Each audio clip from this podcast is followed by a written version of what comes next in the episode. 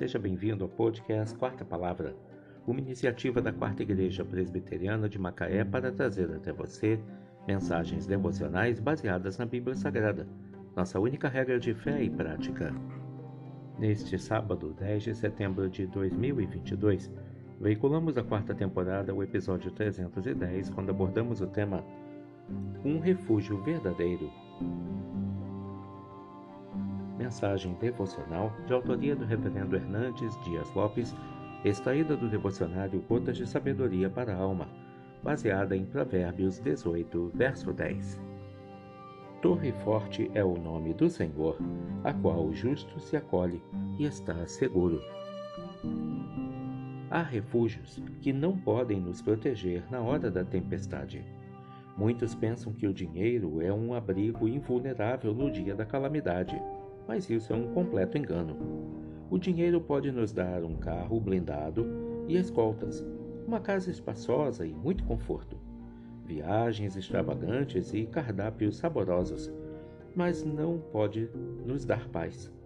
O dinheiro não oferece segurança nem felicidade. Outros pensam que o poder político é um refúgio verdadeiro, mas prestígio diante dos homens não é garantia de proteção diante dos reveses da vida. Outros ainda julgam que a força da juventude ou a beleza física são escudos suficientemente fortes para livrá-los dos esbarros da caminhada. Muitos chegam a pensar que o sucesso e o estrelato são abrigos seguros o bastante para guardá-los dos vendavais da vida. Mas a verdade é que somente o nome do Senhor é torre forte Somente no Senhor podemos estar seguros.